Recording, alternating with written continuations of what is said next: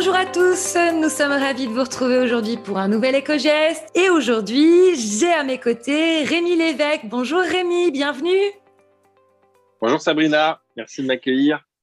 Alors Rémi est le fondateur d'une société qui s'appelle Les Petits Clous. Alors avant de nous parler des Petits Clous, Rémi, je vais te demander de bien vouloir te présenter. Donc Rémi Lévesque, moi j'ai 43 ans. Euh, les Petits Clous, c'est la euh, troisième société que je crée sur les cinq dernières années. Et avant, j'ai un parcours industriel parce que j'ai travaillé pendant une quinzaine d'années dans l'automobile, euh, notamment chez les constructeurs automobiles et chez les équipementiers ensuite. Donc j'ai plutôt un parcours de développement de produits, de conception, d'achat, de logistique. Et ensuite, j'ai fait pendant trois ans du conseil, notamment en organisation et en innovation. Tu as donc fondé les petits clous.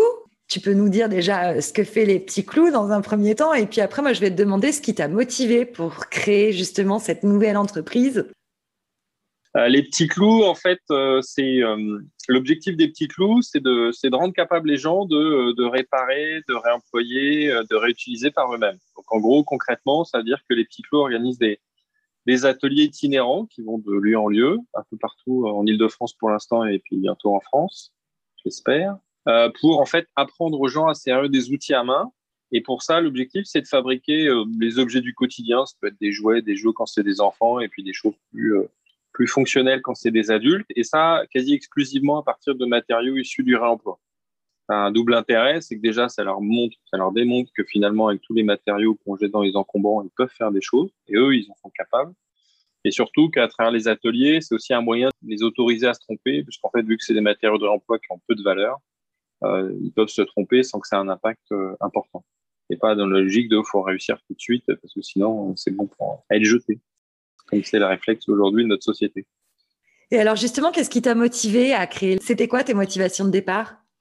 C'est un mix effectivement de plusieurs choses. C'est le fait que moi j'ai beaucoup de bricolé avec mes parents et mes grands-parents. Euh, Aujourd'hui, chaque fois que je vois des encombrants, euh, même hier matin dans ma rue, euh, je vois tout le potentiel qu'il y a euh, sur le trottoir et surtout que souvent maintenant les gens ils jettent des choses qui sont quand même dans un état proche du neuf. C'est juste qu'ils en ont plus l'usage, ils se sont trompés ou c'est plus au bon goût. Donc en gros, c'est des choses qui sont quand même réutilisables quasi instantanément, même sans avoir à bricoler dessus. Et en faisant aussi le double constat que ben, globalement, même s'il y a une tendance de fond, on parle de do it yourself et qui pour moi s'adresse qu'à une certaine catégorie de population et en plus pour faire qu'un un nombre réduit d'opérations. C'est souvent la remise en état de meubles, hein, par exemple. Moi, ce que je trouvais, c'est que j'ai un enfant qui est jeune et euh, dès qu'on rentre au CP, euh, les activités manuelles, en fait, elles disparaissent elles se réduisent euh, drastiquement. Elles se réduisent surtout à faire l'opération de collage ou découpage de papier ou de carton, dans le meilleur des cas, et en plus dans une logique de reproduction.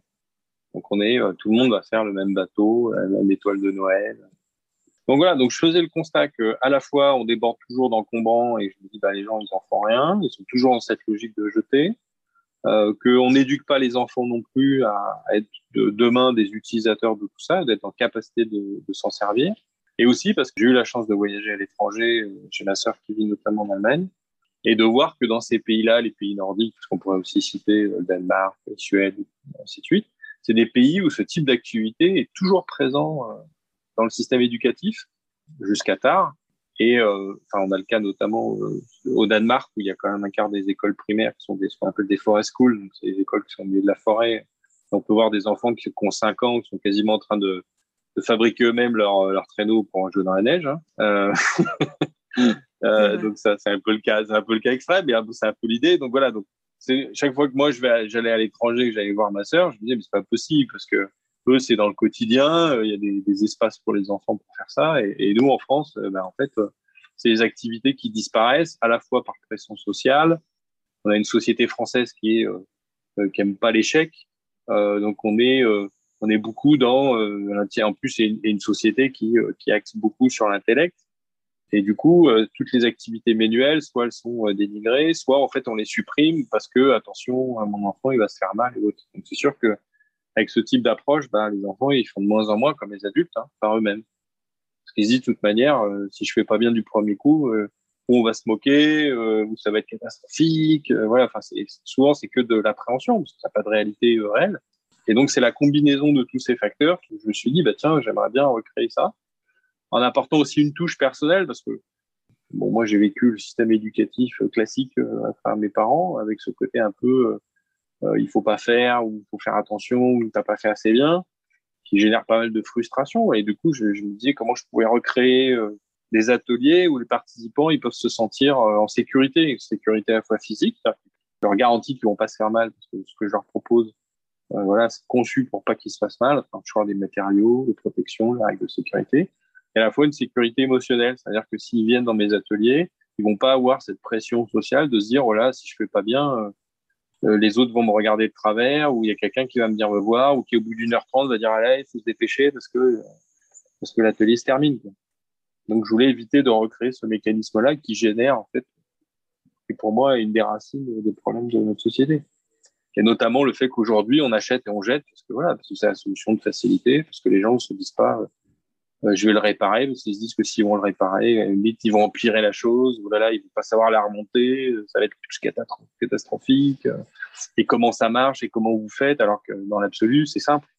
Alors, comment ça se passe justement pour tes ateliers? Tu interviens auprès des écoles, auprès des particuliers? Quel matériel il faut avoir quand on, on fait appel aux petits clous? Est-ce que tu peux nous en dire plus? Bah, l'avantage de ma solution, c'est qu'à part des tables, j'ai pas besoin de grand chose.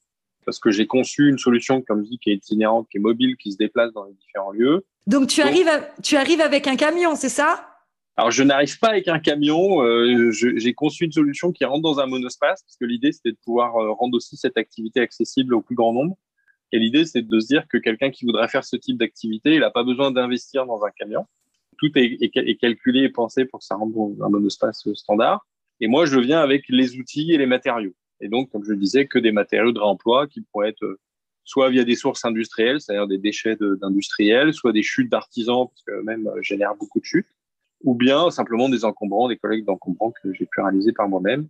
Soit j'amène les matériaux euh, bruts de fonderie, soit ils sont pré-transformés, c'est-à-dire je les retaille, j'enlève certaines parties qui ne me paraissent pas adaptées, et que je mets à disposition des participants pendant les ateliers. Et alors justement, c'est quoi comme type d'atelier que tu proposes? Typiquement, c'est des ateliers alors qui peuvent s'adresser à des particuliers en direct, beaucoup les collectivités, c'est mon premier euh, canal de vente aujourd'hui, hein, la collectivité sous toutes ses formes, hein. euh, les mairies, les écoles, euh, les médiathèques, les musées, les centres de loisirs, les centres sociaux, il y a vraiment un, catalogue assez large, ça s'adapte donc à la fois en s'adressant aux particuliers en direct, soit aux collectivités, également aux entreprises, parce j'ai aussi ce, ce canal-là. Et en tranche d'âge, c'est aussi très évolutif parce que je vais de 5 ans à 70 ans, puisque je fais des ateliers euh, seniors, pour l'avantage de pas mal travailler la mobilité. Donc, euh, les gens qui, avec l'âge, perdent cette mobilité fine, ou malheureusement, beaucoup de femmes seules qui se retrouvent à devoir entretenir leur logement de la même manière, ne se sentent pas forcément capables de le faire. Donc, c'est un bon moyen de leur montrer les gestes de base et de les faire prendre confiance, leur montrer que, bah, finalement, euh, visser, clouer, scier, bah, ils en sont tout à fait capables. Donc voilà sur la typologie client. Un atelier, sinon globalement, typiquement, ça dure à peu près deux heures. Et pendant ces deux heures, soit on va faire un objet personnel, ça peut être un jeu, euh, ça peut être un objet du quotidien comme une lampe, par exemple. Ou au contraire, ça peut être aussi des projets collectifs. Ça peut être le fait de travailler sur des jardins euh, collaboratifs, euh, faire les équipements, les cabanes. Ça va être le fait de faire des, des jeux grandeur nature, enfin grande taille pour, pour des centres de loisirs, ou des écoles. Là, on a un projet, par exemple, de faire une espèce de parcours de billes géant, recréer une espèce de mur métallique de 2 mètres par 3 sur lequel les enfants ils peuvent venir créer. Et toujours dans cette logique de réemploi, un parcours de billes avec euh, du carton, du plastique, euh, tout ce qu'ils peuvent pouvoir. Euh. Que des matériaux issus du recyclage. C'est ça. C'est quoi l'atelier qui marche le mieux? L'atelier qui marche le mieux, moi je trouve, c'est de ce qui plaît le plus, c'est de faire fabriquer des robots en bois. Des robots en bois euh, Ouais, ouais, parce que bon, il y a une notion un peu de créer un personnage, mais l'avantage, c'est qu'en un, un, seul objet, on fait travailler énormément de choses, c'est-à-dire qu'on va faire travailler la, créativité, parce qu'en fait, il n'y a pas d'exemple type. Chaque euh, participant va faire son propre robot, c'est-à-dire qu'on casse déjà la logique de compétition et de comparaison. Donc ça fait travailler la créativité, ça fait utiliser très rapidement beaucoup d'outils, donc ça fait apprendre tout de suite euh, à travers le fait que pour faire le robot, il va falloir percer, il va falloir scier, il va falloir coller, il va falloir poncer. Euh. Donc toutes ces notions sont travaillées en une seule fois pour un résultat qui à la fois est toujours hyper original et individuel. Donc euh, voilà, donc c'est-à-dire que les participants, ils sortent toujours, et ça quel que soit l'âge, c'est ça qui est marrant, parce que je l'ai fait même en team building, ce type d'atelier. Et c'est toujours hyper intéressant de voir comment les gens se comportent, qu'ils se rendent compte que finalement, ils sont très créatifs, alors qu'ils s'imaginaient pas du tout manuel, pas du tout créatif. Toujours des, voilà, il y a toujours des choses qui sortent à travers ça, le fait que ce soit que avec des matériaux de réemploi, quasi immédiatement, tu leur donnes le réflexe. Combien j'ai de parents qui, même après un seul atelier, me disent oh là là, euh, en rigolant, hein, euh, j'en ai marre parce que maintenant euh, mes enfants ils ramassent tout ce qui traîne pour faire quelque chose avec. Je dis bah oui, comme quoi, il faut pas grand-chose en fait pour juste faire prendre conscience de ça. Et puis là, l'idée c'est aussi d'aller plus loin, d'être aussi plus plus structuré dans les filières d'approvisionnement en matériaux qui peuvent avoir une deuxième vie. On a bien compris que déjà vous travaillez avec des matières premières issues du recyclage, mais au-delà de ça, les engagements des petits clous en matière d'économie circulaire, d'engagement social, tu peux nous en parler? Parce que je sais qu'il y en a, ils sont nombreux. Bah, en fait, c'est effectivement à plusieurs niveaux. Alors déjà, le, réemploi, il s'imagine à, à, plusieurs niveaux. Déjà, il y a les matériaux qu'on utilise pendant les ateliers qui sont issus du réemploi. L'idée aussi, c'est que les outils qu'on utilise, parce qu'on utilise quasi exclusivement des outils à main, très peu des portatifs pour dire pas du tout, euh, ce soit aussi des outils récupérés, parce que typiquement, bah, aujourd'hui, c'est des outils qui euh, sont plus trop utilisés, qui traînent chez les grands-parents, ou au pire, qui vont finir à la benne. Euh. Ça, c'est des choses qu'on récupère également. Et quand il y a besoin, c'est-à-dire quand il y a besoin de, de, créer un atelier physique, au sens vraiment l'atelier où vont se dérouler les animations, on peut être amené à créer du mobilier avec des matériaux de réemploi. Donc ça, c'est le cas qu'on a fait notamment pour un bailleur social, où, là, on bascule dans le deuxième aspect de notre approche sociale, c'est-à-dire que c'est, typiquement des ateliers qui sont intéressants pour des gens qui euh, ont l'impression de ne pas savoir faire, de ne pas pouvoir faire, de ne pas avoir les moyens de faire. Donc ça, convient bien aussi à des besoins dans certains quartiers populaires.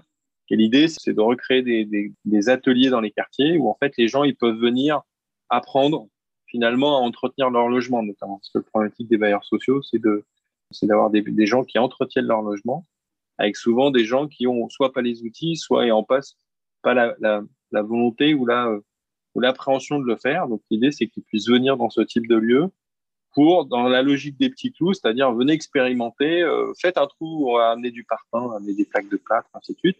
Bah, vous avez de l'appréhension à percer votre mur pour poser un cadre, un tableau ou une étagère, bah, vous allez venir là, vous allez percer un mur euh, qu'on a récupéré, des parpaings qu'on a récupérés, vous allez percer dedans, vous allez voir ce que ça fait, vous allez voir que vous en êtes capable, vous allez le faire deux, trois fois pour bien voir aussi les risques que ça peut en prendre et que de manière à ce que derrière, vous puissiez euh, emprunter pour aller jusqu'au bout de la logique. Et maintenant que vous savez faire, vous êtes en confiance de dire, bah, si vous voulez, vous pouvez l'emprunter, euh, l'outil, et puis vous allez faire le trou chez vous. Intéressant. Donc ça, c'est euh, les différents euh, volets environnementaux et sociaux que qu'on peut adresser au-delà ou simplement aussi du fait que vous qu'on s'adresse euh, à des jeunes, c'est euh, comment les rendre autonomes, comment les rendre créatifs, comment les rendre confiants et avoir une bonne estime d'eux-mêmes. Il y a deux choses, il y a deux volets qu'on traite, l'estime de soi et la confiance en soi. C'est pour ça qu'on a fait aussi des, des animations avec le hub de la réussite, donc qui fait partie de l'école de la deuxième chance, avec des jeunes qui ont sont au début de leur vie d'adulte, entre 18 et 25 ans, mais qui sont déscolarisés. Euh, de manière à euh, euh, donc il y a tout un parcours qui a été imaginé par le hub de la réussite pour les amener à être des techniciens d'entre de les premiers de premier niveau pour faire de la, la maintenance dans les bâtiments par exemple. Euh, et puis en plus derrière pouvoir les amener vers des formations diplômantes si besoin. Et l'idée à travers les petits coups c'était de les remettre un peu dans les dans le concret dans les mains dans le, dans le cambouis entre guillemets mais sans qu'il y ait d'enjeu pour eux.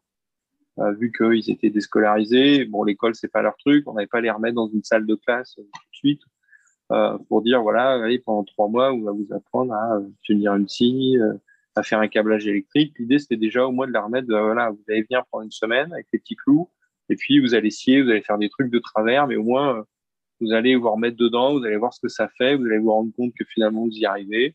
Et après, vous passerez dans la deuxième phase de la formation, qui va être bah, plus structurée pour dire, OK, concrètement, comment, comment on pose un mur, comment on, on pose un tableau électrique, comment on tire des câbles, etc. Ouais, un, un, peu lever les appréhensions en fait pour leur donner envie de, de peut-être de ça. poursuivre pour certains. Toujours à travailler sur euh, pourquoi les gens le font pas et les gens le font pas parce qu'en fait ils ont peur, ils manquent d'estime d'eux-mêmes alors que euh, c'est pas compliqué. C'est ça le message en fait, c'est que c'est simple et que vous en êtes capable. C'est simple, on en est capable. Encore faut-il déjà vous avoir croisé. Alors où on vous trouve Rémi? Où trouve-t-on les petits clous? Alors, pour avoir des infos sur les petits clous, c'est assez simple parce qu'on a un site internet qui aujourd'hui assez bien fait et recense déjà tous les types d'offres qu'on peut proposer en fonction des différents clients. Il y a une carte aussi qui indique les villes auxquelles on est présent. Maintenant, comme j'ai dit, on travaille quand même beaucoup avec les collectivités, donc on a assez peu d'offres en direct. Euh, c'est pour ça qu'on indique un peu les villes dans lesquelles présent et les lieux dans lesquels on opère pour que plus renvoyer vers les villes, c'est-à-dire quand vous êtes un habitant de Château, de Saint-Germain-en-Laye, euh, euh, même de villes de 92, parce qu'on est présent en 93, 92, 78 et maintenant le 75 parce qu'on travaille, on a été retenu pour un marché de la ville de Paris pour les écoles en quartier prioritaire de la ville. mais voilà, c'est-à-dire que pour l'instant, on a relativement peu d'offres en direct. On, va chercher à l'étoffer euh, prochainement. Mais voilà, on travaille beaucoup avec les collectivités euh, euh, et, les entreprises au sens où ça peut être des bailleurs sociaux, ça peut être des entreprises qui cherchent à, à aussi un peu éveiller leurs collaborateurs. Qu'est-ce que le réemploi et comment et est-ce que eux-mêmes pourraient pas le faire. Et alors pour les gens qui nous écoutent et qui sont pas forcément en région parisienne, alors il y a, y a, quelques tutos qui existent sur le site internet, juste les tutos les plus simples pour faire du mono-apprentissage et aussi se rendre compte un peu de la l'approche pédagogique. On n'a pas encore une offre assez étoffée d'un point de vue tutoriel. Elle devrait venir euh, prochainement parce qu'on on met en place une offre d'atelier à distance, donc qui va permettre de générer du contenu, qui permettra justement de d'avoir ce, ce type de format un peu de manière un peu plus étoffée.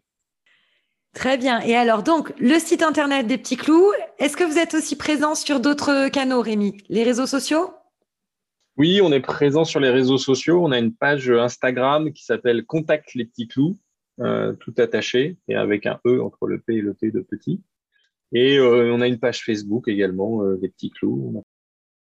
Un grand merci d'avoir été avec nous aujourd'hui. Rémi, je te remercie beaucoup. Je te souhaite une excellente fin de journée. Nous vous souhaitons, Rémi et moi, une excellente fin de journée. Rémi, je te laisse le mot de la fin. Merci à tous. Merci à Sabrina pour cette invitation. C'était un super échange. Et surtout, n'hésitez pas euh, à apprendre par vous-même. Comme je dis souvent, c'est apprendre en fabriquant, c'est facile. Voilà, nous vous souhaitons une excellente fin de journée. Nous vous retrouvons dès demain pour un nouvel éco-geste.